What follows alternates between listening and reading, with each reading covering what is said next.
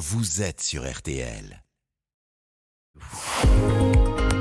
Florian Gazan, ah ouais, et pourquoi de l'info en cette période galère pour les automobilistes qui cherchent à tout prix de l'essence Vous allez nous expliquer pourquoi, donc quand on fait le plein, il Ouais. faut absolument respecter le petit clic. Oui, Jérôme, ce, ce petit clic hein, qu'on entend quand on a la chance de remplir euh, son réservoir. Je dis la chance vu qu'en ce moment la probabilité de gagner à l'euro million est plus élevée que celle de trouver une station avec de l'essence. Eh bien, ce petit clic, vous savez ce qu'il indique, Bah, Jérôme que hein le réservoir est plein. Et oui, et pourtant, avouez, on l'a tous fait, même après ce Oui. petit clic. Ah, voilà, on moi aussi, appuie sur le pistolet, hein, histoire de rajouter un peu plus d'essence. hein, après 4 heures d'attente, c'est tentant, c'est tentant, mais, mais en fait, c'est stupide. Et pourquoi? Eh ben parce que si vous continuez, certes, il y aura un deuxième clic et Mhm. puis un troisième qui veut le dire en langage automobile. Non mais t'es con ou quoi Ça y est, je t'ai dit, dit que le plein est fait.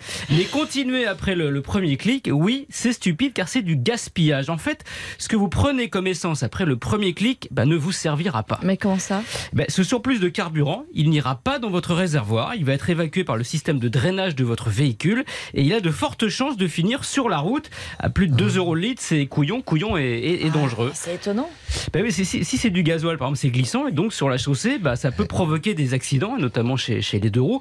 Et puis surtout, trop d'essence dans le réservoir peut finir par abîmer votre tuyau de récupération des vapeurs d'essence. Et là, c'est plus d'une centaine d'euros qu'il faudra dépenser en réparation. Tiens, puisqu'on parle de plein d'essence, petite devinette pour Mhm. tous.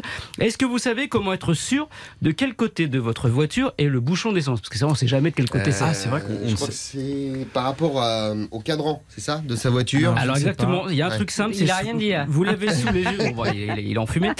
Sur votre tableau de bord, il y a un pictogramme avec une petite pompe à essence. Oui, vous oui, voyez oui. Et ben regardez, vous, De quel sur- côté à côté, il y a un petit triangle. Si ce triangle est à gauche de la petite pompe, votre réservoir d'essence est à gauche.